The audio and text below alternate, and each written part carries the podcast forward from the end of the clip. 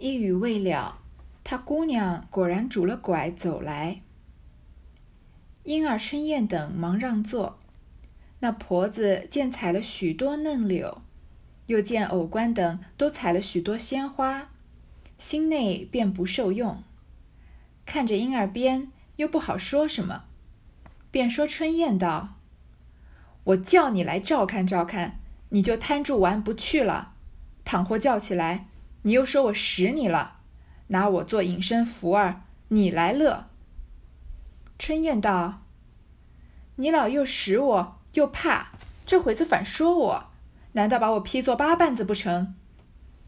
莺儿笑道：“姑妈，你别信小燕的话，这都是她摘下来的，凡我给她编，我撵她，她不去。”春燕笑道：“你可少玩儿，你只顾玩儿，老人家就认真了。”春燕不是在提醒婴儿他们不要摘这些东西，因为他的姑妈和他妈妈会来呃说他们嘛。婴儿就说别人摘的不行，但是我就可以摘。话还没说完啊，他姑娘就拄了拐杖过来。这个姑娘就是姑妈的意思。其实姑娘这个词还蛮有意思的，因为它在不同的语境里面或者不同的方言里面有很多完全不一样的意思。比如说，一般我们说普遍认知。称某人为为姑娘，现在这个词算是比较怀旧了吧？可能反正现在在城市里面很少有人看到年轻的女孩子叫她姑娘了，一般就是指未嫁的年轻的妇女叫做姑娘。有些时候看到这个小孩子还会叫她一声小姑娘，呃，然后有一些语言里面呢，生了个女儿也叫姑娘，说女儿就说你姑娘怎么怎么样，是说你女儿。这里的姑娘呢是姑母的意思，然后还有。旧时啊，以前那个年代啊，曾经称过称妓女为姑娘，嗯，就像有一些词可能当时没有那个意思，讲着讲着就有那个意思。就像我们以前有这个叫小姐这个词，现在再叫人家小姐，常常被人误认为是在羞辱人了。还有丈夫的妹妹啊，叫小姑子也会叫姑娘，所以一个姑娘有很多意思。但这这里呢，春燕正在说她姑妈的事情，其实不是姑妈了，是姨妈。但是呃，就这里就是说她姑娘走过来，反正就是妈妈的亲戚嘛。莺儿和春燕啊，因为春燕的姨妈她是很有地位的，就是年纪比较大嘛，所以就让她做。那个婆子啊，看到莺儿摘了那么多嫩嫩的柳枝啊，然后又看到偶官他们摘了花，她心里就很不高兴了。因为前面春燕不是说嘛，他们得了这一片地啊，好像比得了永远的基业还重要呢，所以永远基业被人践踏了一点，她当然很不高兴了。然后她看到莺儿边呢，又不好意思说什么，为什么呀？婴儿是薛宝钗的丫鬟呀。首先，薛宝钗这在这个园子里面是一个主人，同样她是个客人，所以她是比很多人都很尊，都更加尊贵的。所以她是主人辈的客人，对吗？那主人辈的客人的丫鬟在这摘东西，她也不好意思在这里跟婴儿使眼色，或者给她脸色看，所以她就敢说春燕，因为春燕是她的这个嗯姐姐的女儿，等于是她的这个侄女嘛，就骂春燕说：“我叫你来看啊，你怎么？”你怎么贪着玩就不去看那个园子了？如果叫起来啊，你又说是我使你，又说我来叫你做事情的。但是我叫你做事情，你什么都不做，你就拿我做隐身符啊！你就是呃拿我当个借口，然后在这里偷懒呢。说你来乐，春燕就说啊，您老又使我。春燕不是一个呃会受吃闷亏的人，所以她这个姨妈说她呢，她就反驳，她说你要用我又害怕，这会儿又要说我。难道要把我劈成八瓣子不成吗？婴儿在这里啊，就打趣，就跟这个他的姨妈说啊：“姨妈，你不要听春燕的，其实这些东西都是春燕她摘的，她摘下来呢，叫我帮她编，我赶她，她还赶不走呢。其实这都是婴儿和偶官摘的，对吗？他在这里故意说是春燕摘的，其实是开玩笑的，并不是说真的要拿春燕出来顶罪啊。呃，不像，不是说像这个薛宝钗当时在滴翠亭突然呃。”在扑蝴蝶，扑着扑着，听到小红他们在那儿说话，然后嫁祸给林黛玉。他没有，不是这样想的，是主要是开个玩笑。春燕就说啊，你少玩，如果你只顾着玩啊，老人家就认真了。你常常跟长辈啊，不能开这个年轻人之间很容互相开的玩笑，因为老年人是容易当真的，或者说年纪大了，可能有些时候这个幽默的细胞会稍微死掉一些，就嗯，对，对于很多人很多事情可能就会比较较真儿一点。那婆子本是鱼丸之辈，皆知年近婚貌，唯利是命，一概情面不管，正心疼肝断，无计可施。听婴儿如此说，便倚老卖老，拿起拄杖来，向春燕春燕身上击了几下，骂道：“小蹄子，我说着你，你还和我犟嘴儿呢！你妈恨得牙根痒痒，要撕你的肉吃呢！你来，你还来和我犟梆子似的！”打的春燕又愧又急，哭道：“英儿姐姐玩话，你老就认真打我。我妈为什么恨我？我又没烧糊了洗脸水，有什么不是？”英儿本是玩话，忽见婆子认真动了气，忙上去拉住，笑道：“我才是玩话，你老人家打他，我岂不愧？”那婆子道：“姑娘。”你别管我们的事，难道为姑娘在这里不许我管孩子不成？婴儿听见这般蠢话，便赌气红了脸，撒了手，冷笑道：“你老人家要管，哪一刻管不得？偏我说了一句玩话就管他了，我看你老管去。”说着便坐下，人编柳篮子。这个婆子啊，本来就是个愚顽之辈，本来就没有什么幽默细胞，是个又愚蠢又顽固的人。再加上呢，她年近昏茂，这个“茂”字啊，就是一个眼睛的木字旁加上一个毛发的“毛”，其实就是头脑糊涂、不明事理的意思。年纪大了，有点老糊涂了。然后唯利是命，唯利是图嘛，就觉得这个利益好像就跟他的命一样重要，什么情面都不管。他正在心疼肝断，你看。怪不得春燕说啊，他们得了一块土地，像得了永远基业一样。不过就是被摘了几个柳条和一点花嘛，他疼的心疼肝断，肝肠寸断了都，无计可施，又不能骂婴儿。听到婴儿说开这个玩笑，说是春燕叫他编的，他就倚老卖老啊，拿了他的拐杖在春燕身上打了几下，就骂春燕说：“小蹄子，我说你，你还敢跟我犟嘴呢？说你妈恨得牙根痒痒的。”还要撕你的肉吃呢，讲起来好像还蛮狠的。你还跟我犟梆子似的，你跟我在这犟什么犟啊？打的春燕啊，又愧又急。他当着外人同龄的女孩子的面打他，这个青少年一般都是，还有女孩子也都是最要面子的时候，对吗？所以常常你被人在当众之下、大大庭广众之下打了，就很羞愧又着急，因为他真的没有什么错嘛。明显的这个婆子是，呃，在他身上出气，其实骂气的是这个黄金英。他就哭着，他说是婴儿姐姐开玩笑的，你就这么认真打我？我妈有什么好恨我的？我又没烧糊了洗脸水。你看水这个东西烧到沸点就沸腾了嘛，就不水是不可能烧糊的。说我又做什么错事了？有什么不对的？婴儿本来是开玩笑的，他看到这个婆子认真的生气了，他还没觉得这个婆子是在针对他呢，他赶快上去拉着，然后就笑着说啊，我刚刚是玩笑话，您老人家打他，我不就羞愧了吗？那个婆子啊。因为本来就是生婴儿的气嘛，所以对婴儿也没有什么好话说。说你不要管我们的事，难道因为姑娘在这儿不准我管孩子不成？难道你在这儿我就不能管自己家的孩子了吗？是他的侄女吗？婴儿听见这个蠢话，因为前面说了很多次了，你不能在主人家的地方管自己的孩子，在主人的面前已经没有什么亲情，因为你们都是卖到主人家的，都是属于主人的嘛。只有主人能管仆人，或者等级高的丫鬟能管等级低的丫鬟，没有什么妈妈管女儿的，在这个主人的院子里面。所以婴儿听到这个蠢话就赌气，红了脸，撒了手，冷笑着，已经婴儿也生气了，说你老人家要管啊，什么时候不能管？偏偏我说了一句玩笑话，你就要管他，那你这明显是冲着我来的嘛？说我看您老管去，说着呢就坐下，还是编柳篮子就不走。偏又有春燕的娘出来找他，喊道：“你不来舀水，在那里做什么呢？”那婆子便接声道：“你来瞧瞧，你的女儿连我也不服了，在那里排宣我呢。”那婆子一面走过来说。姑奶奶又怎么了？我们丫头眼里没娘罢了，连连姑妈也没了不成？婴儿见他娘来了，只得又说缘故。他姑娘哪里容人说话，便将石上的花柳与他娘瞧道：“你瞧瞧，你女儿这么大孩子玩的，他先领着人糟蹋我，我怎么说人？”偏偏呢，这个时候春燕的娘又出来了。这两个跟两个戏子大吵大闹，肯定就不是省事的两个婆子聚到一起了。她就喊春燕，她是叫春燕出来舀水的，说你不来舀水，你在那儿干嘛呀？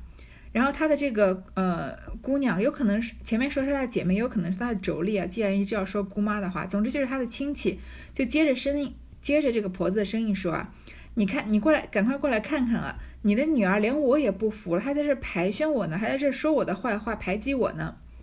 婴儿的娘就走过来说，姑奶奶又怎么了？我们这个丫头眼里没娘罢了。这个话已经说的挺重了，是她这个人眼里没有妈妈就算了，现在连姑妈也没了吗？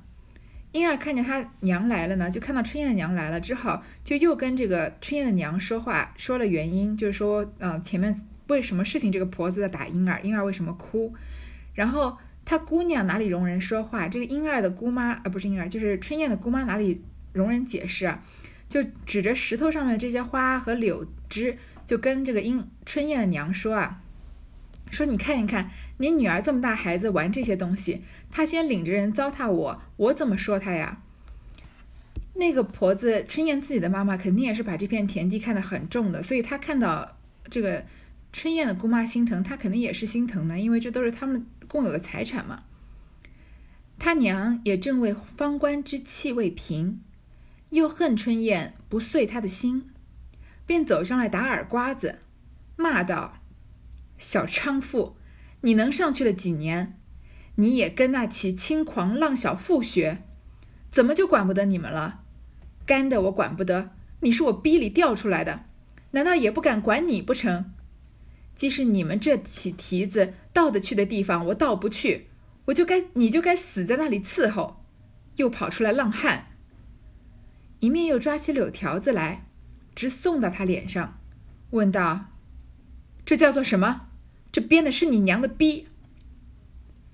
婴儿忙道：“那是我们编的，你老别指桑骂槐。”那婆子深妒忌秦袭人、晴雯一干人，已知凡房中大些的丫鬟都比他们有些体统权势，凡见了这一干人，心中又畏又让，未免又气又恨，亦且迁怒于众。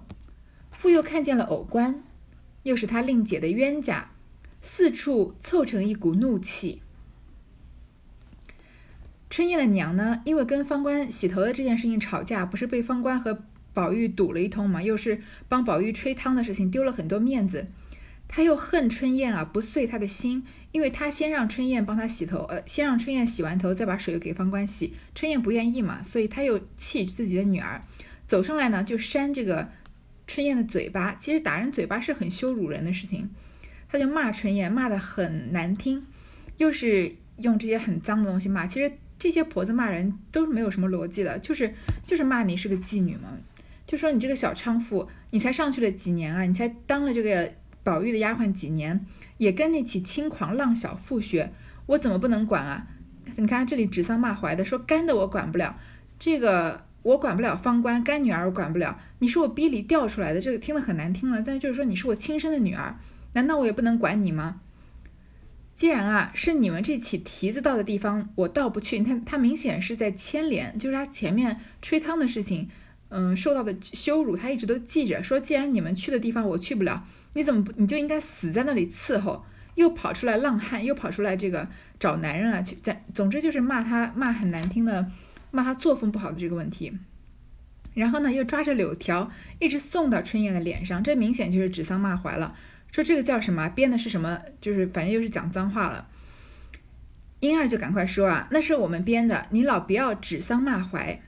这个婆子呢，她本身就很嫉妒袭人和晴雯这些人，她之前忙赶着跑去要表现吹汤被。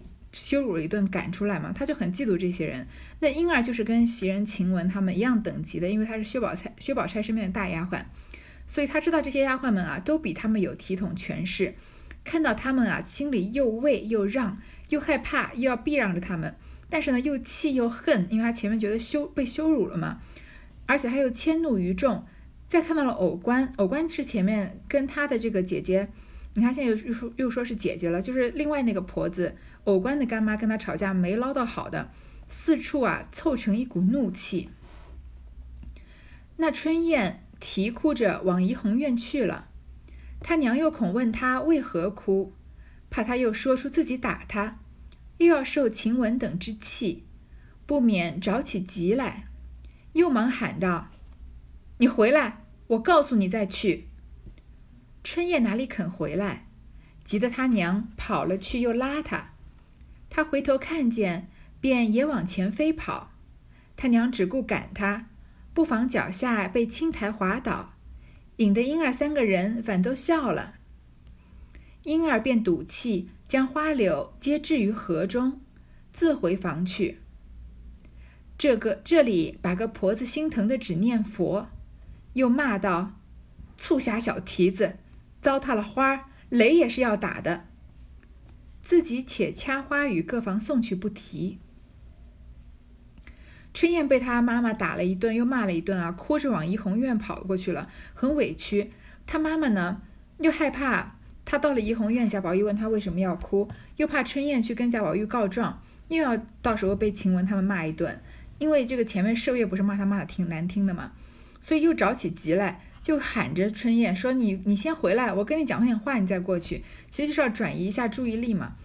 但是春燕哪里肯回来呢？她着急的，她这个急的，她妈妈又跑着又去拉她，要把她拉回来。然后春燕一回头看到他妈在追，她就往前飞跑。这个年纪大的人怎么能跑得过小姑娘呢？他妈只顾赶赶着她，但是脚下有这个青苔，青苔不是很滑吗？就被滑倒了。婴儿他们三个人反都笑了，因为前面在跟他们置气，看到他妈妈那么春燕的妈妈这么狼狈的样子就很好笑。笑完呢，婴儿就赌气把他要编的这个柳条和花啊都扔到河里面去了，自己回房了。那个婆子就心疼的一直念佛。在背后就骂婴儿，因为他不敢再当着婴儿的面骂他，说你这个促狭的小蹄子啊，糟蹋了花，你要被雷打死的。然后自己呢就掐花去各房送去了。他来是有任务的，是要来掐花去各房送份例的。这段插曲呢，就是在说这个柳叶主编春莺之乍艳了。这个莺呢就是婴儿，燕就是春燕，两个婴儿和春燕啊都被这个婆子们羞辱了一通，然后也跟婆子们吵了一架。却说春燕一直跑入院中。顶头遇见袭人往黛玉处去问安，春燕便一把抱住袭人，说：“姑娘救我，我娘又打我呢。”袭人见他娘来了，不免生气，便说道：“三日两头打了干的打轻的，还是卖弄你女儿多，还是认真不知王法？”这婆子来了几日，见袭人不言不语，是好性的。便说道：“姑娘，你不知道，别管我们闲事，都是你们纵的，这会子还管什么？”说着，便又赶着打。袭人气得转身进来，见麝月正在海棠下晾手巾，听得如此喊闹，便说：“姐姐别管，看他怎样。”一面使眼色与春燕，春燕会意，便直奔了宝玉去。众人都笑道：“这可是没有的事，都闹出来了。”麝月向婆子道：“你再略煞一煞气儿，难道这些人的脸面和你讨一个情还讨不下来不成？”春燕一直跑，一直跑啊，跑到这个怡红院里面，就看到袭人要去找黛玉问安，春燕就一把抱着袭人，很委屈，说：“姑娘救我，我妈又要打我了。”袭人看见他娘来了，就不免又生气了，因为他娘才闹出来一个跟方官洗头的事情，就说三天两头啊，打完干女儿打亲女儿，你是在跟别人卖弄你女儿多，还是你认真的不知王法，不知道这个院子里的规矩，不由不得你来教训女儿的？但这个婆子呢，还真的有点不知王法。她平常看到袭人啊，平不怎么说话，性格很好，就有点蹬鼻子上脸了，有点不知道自己几两重了，就开始跟袭人顶起嘴来了。说姑娘，你不知道啊，你不要管我们的闲事，这些事情都是你们纵的，还怪她，说是你们纵坏了这个春燕。这会儿你还过来管什么东西？然后呢，又赶着要打春春燕。袭人这个人呢，他虽然生气，但是他说不出狠话来，他气的就转身回屋子里面，看到麝月啊正在海棠花下面晾手巾，听到外面这么喊闹呢，麝月就跟袭人说：“姐姐别管，看他怎么样。”一边呢就跟春燕使眼色。春燕就读懂了这个麝月的眼色是什么意思，就一直往宝玉那里跑了。大家都笑着准备要看热闹了。然后麝月呢就跟这个婆子说：“你再略煞一煞气儿，你不要这么这个心高气傲的这么生气了。难道我这些人的脸面跟你讨一个情还讨不下来吗？你还追着你女儿打，都叫你不要打了。我们这么有脸的人跟你讨个人情还讨不到吗？那婆子见她女儿奔到宝玉身边去，又见宝玉拉了春燕的手，说：“别怕，有我呢。”春燕又一行哭，又一行说，把方才婴儿等事都说出来。宝玉越发急起来，说：“你只在这里闹也罢了。”怎么连亲戚也都得罪起来？麝月又向婆子及众人道：“怨不得这嫂子说我们管不着他们的事。我们虽无知错管了，如今请出一个管得着的人来管一管，嫂子就心服口服，也知道规矩了。便回头叫小丫头子去把平儿给我们叫来。平儿不得闲，就把林大娘叫来。那小丫头应了就走。”众媳妇上来笑说：“嫂子，快求姑娘们叫回那孩子吧。平姑娘来了，可就不好了。”那婆子说道：“凭你那个平姑娘来，也评个理。没有娘管女儿，大家管着娘的。”众人笑道：“你当是哪个平姑娘？是二奶奶屋里的平姑娘。她有情呢，说你两句，她一翻脸。”嫂子，你吃不了兜着走。那个婆子看到她的女儿往宝玉那边跑了，然后又看到宝玉啊拉着春燕的手，宝玉是最愿意护着这些女孩的了，说不要怕，有我呢。春燕一面哭一面说啊，把刚刚怎么跟他们怎么在婴儿面前打春燕的事情都说了出来。宝玉就越来着急了，说你们在这闹就罢了，怎么连亲戚都得罪了？因为婴儿是薛宝钗的丫鬟嘛。前面就说嘛，大观园的主人不在，这些仆人啊都有点无法无天起来了。所以宝玉说：“你们在这闹闹就算了，怎么连亲戚也得罪了呢？”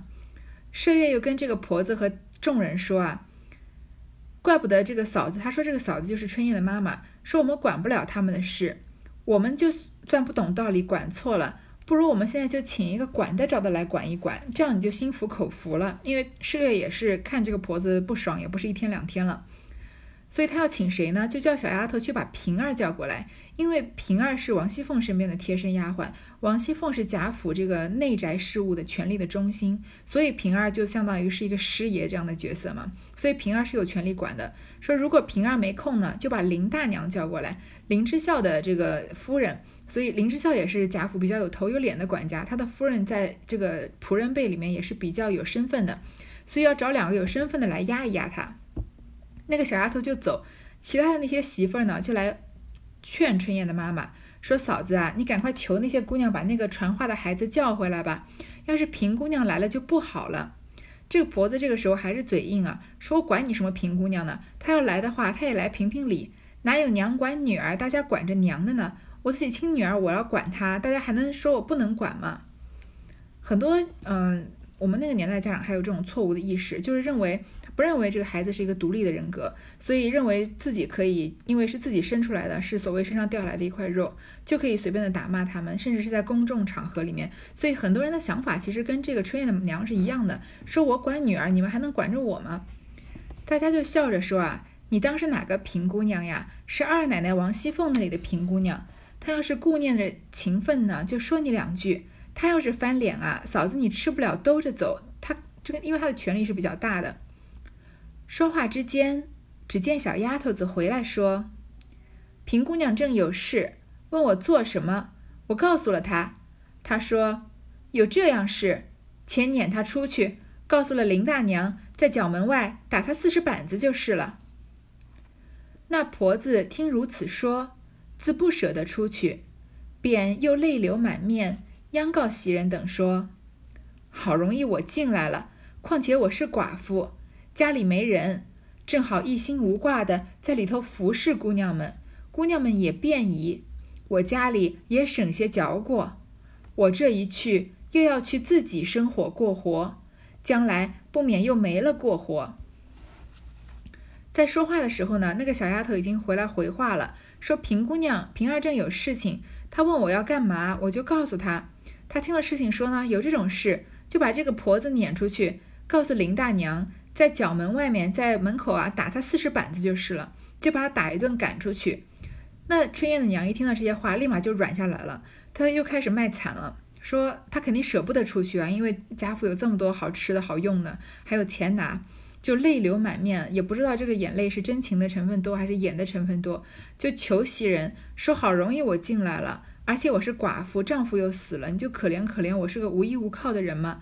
正好我就一心无挂的，我就不用顾念丈夫了，我就在里面园子里面服侍姑娘们，姑娘们也便宜，你们也方便一些。我的家里呢也省些嚼过，也能省下一点钱，日子能过得去。你现在要赶我走啊？我要自己去生活过活了，将来不免又没了过活，就是你们把我赶走啊，我就会活不下去的。袭人见他如此，早又心软了，便说：“你既要在这里，又不守规矩，又不听说，又乱打人，哪里弄你这个不小事的来？天天斗口，也叫人笑话，没了体统。”晴雯道：“理他呢，打发去了是正经，谁和他去对嘴对舌的？”那婆子又央众人道：“我虽错了。”姑娘们吩咐了，我以后改过。姑娘们那不是行好积德？一面又央春燕道：“原是我为打你起的，究竟没打成你。我如今反受了罪，你也替我说说。”宝玉见如此可怜，只得留下，吩咐他不可再闹。那婆子走来，一一的谢过了下去。所以我们说。可怜之人必有可恨之处。这个婆子在这里看上去很可怜，要要把她赶走，她可能活都活不下去了。但是她前面的所作所为啊，又让人觉得很可恨。袭人看到这么可可怜呢，已经又心软了，然后就说呢，就开始教育他说：“你既然要留在这儿啊，你又不守规矩，我们说你，你又不听，又在这里乱打人，打完了干女儿打亲女儿，对吧？”到哪里弄你你这个不懂事的人来，天天斗口，跟人家有这个口舌之争啊，叫人笑话也失了体统。那晴雯呢，就就不是像袭人这样这么容易心软的。他说管他什么呢，把他打发出去是正经，谁和他对嘴对舌的，还跟他说来说这么多话。那个婆子呢，又央求众人说：“我虽然错了，但是姑娘们吩咐了，我以后改就是了。姑娘们把我留下来，不是也行好积德吗？”一面说啊，就一面又央求春燕说：“本来这些事情都是因为我要打你而起的，最后我也没打成你，我反而受了罪。你也替我说一说。其实这是一个歪理啊，就说我本来要打你的，结果我最最终也是没打成你嘛，我现在反而也要受到惩罚了。你要替我求求情。我要是春燕啊，就不要说母女这层了，那母女就是另外一件一方面的事情了。”有人要欺负我，没欺负成，受了惩罚，结果我还要帮他求情，这是什么道理啊？就因为你没有欺负我成，然后我就欠了你什么情吗？难道你要欺负我成了以后才能这个，我们俩才算是两不相两相抵消嘛，对吧？这是一个嗯强盗逻辑啊！但是妈妈跟自己的女儿说理，女儿怎么有什么道理好讲呢？就是就只能只能帮妈妈说情了吧？那宝玉呢，又看到这个婆子很可怜，就只好把她留下来。叫她以后不要再闹了，这个闹剧呢就暂时平息了。这个婆子就一个一个的谢了，就下去了。只见平儿走来，问系何事，袭人等忙说：“已完了，不必再提。”平儿笑道：“得饶人处且饶人，得省事将就省些事也罢了。能去了几日，只听各处大小人儿都做起反来了，一处不了又一处。”叫我不知管哪一处的是好。袭人笑道：“我只说我们这里反了，原来还有几处。”平儿笑道：“这算什么？正和甄大奶奶算呢。这三四日的功夫，一共大小出来了八九件了。你这里是极小的，算不起数儿来，还有大的可气可笑之事。不知袭人问他果系何事？”且听下回分解。过了一会儿，平儿来了，就开始问袭人，因为刚刚没有时没有时间嘛，就说到底发生什么事情了。袭人就想说，就得饶人处且饶人，他就说这件事情不要再提了，就说已经结束了，就不要再说了。平儿就说啊，你果然是得饶人处且饶人啊，就是不要再一一概的这个追根究底，一定要把他赶走，对吗？能省事就省些事罢了。说才这些主人啊，才走了几天啊，贾母啊这些人才走了几天，各处大小人啊都做起反来了，这些人都开始造起反来了，一处还没反。做完啊，又有另外一处，我都不知道该管哪里。因为这会儿王熙凤又生病了嘛，所以很多事情都落在平儿肩上面。那平儿她管不过来，袭人就说啊，我只知道我们这里出事了，原来还有别的事情啊。平儿说啊，这已经算是小事了，我正在跟甄大奶奶算呢，刚刚跟尤氏算了算，这三四天啊，一共大大小小的乱七八糟的事情出了八九件了。你这一件事算是极小的，数都不能数上来，还有很大的，又让人生气又让人好笑的事情。袭人就问他是什么事，且听下回分解。后面这半段啊，就是绛云轩里赵将飞服了。那接下来平儿又处理了什么大的事情呢？其实六十回在《红楼梦》的情节里面算是比较高潮的一回，尤其是在讲仆人之间的纠纷里面啊。那所以这五十九回啊，可以算是《红楼梦》里面篇幅最短最短的了，就讲了这么一件事情。因为其实它要引出来啊，后面更大的平儿在后面处理的别的事情，就是茉莉粉跟蔷薇销、玫瑰露跟茯苓霜的事情。那我们就下一回再说了。